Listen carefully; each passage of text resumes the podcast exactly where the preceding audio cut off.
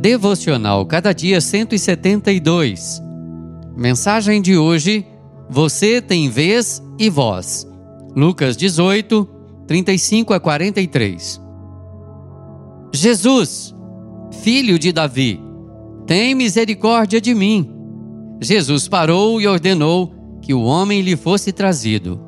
Lucas 18, 38 a 40. É verdade que Jesus parou por causa do clamor de Bartimeu. No entanto, o mais surpreendente nessa história não é o clamor de Bartimeu. É isso que esperamos que um mendigo faça diante da presença do Deus em forma humana. O que é impressionante é o fato de esse Deus parar para falar com ele.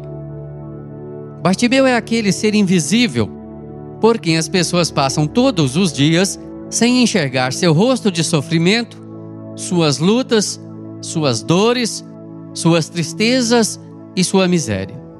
Mas Jesus o enxerga. Jesus parou porque ele é misericordioso. Há alguém na multidão que sabe distinguir aqueles que estão no meio da multidão. Jesus enxerga você. Em meio a quase 7 bilhões de vozes, Deus consegue ouvir a sua voz.